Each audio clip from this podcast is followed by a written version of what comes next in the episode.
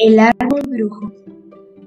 Casi todos los habitantes de la selva, principalmente los indios cocamillas, conocen un arbusto llamado huira icaro, árbol brujo, cuya resina dice que cura ciertas enfermedades tales como la sarna, los diviesos, las llagas, etc.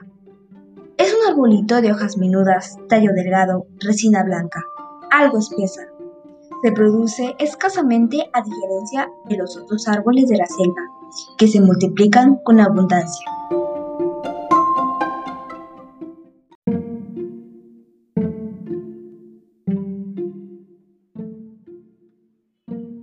La persona que va a extraer su resina tiene que hacerlo muy temprano, sin tocar candela y sin dejarse ver por nadie, llevando un obsequio el cual puede consistir en un retazo de tela una porción de tabaco, espejitos, etc.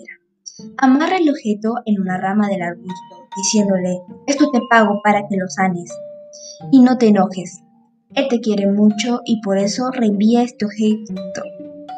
Luego, extrae la resina plenamente convencida de que ella sanará al enfermo. De modo que el Guira y Caro siempre está cargado de toda clase de objetos.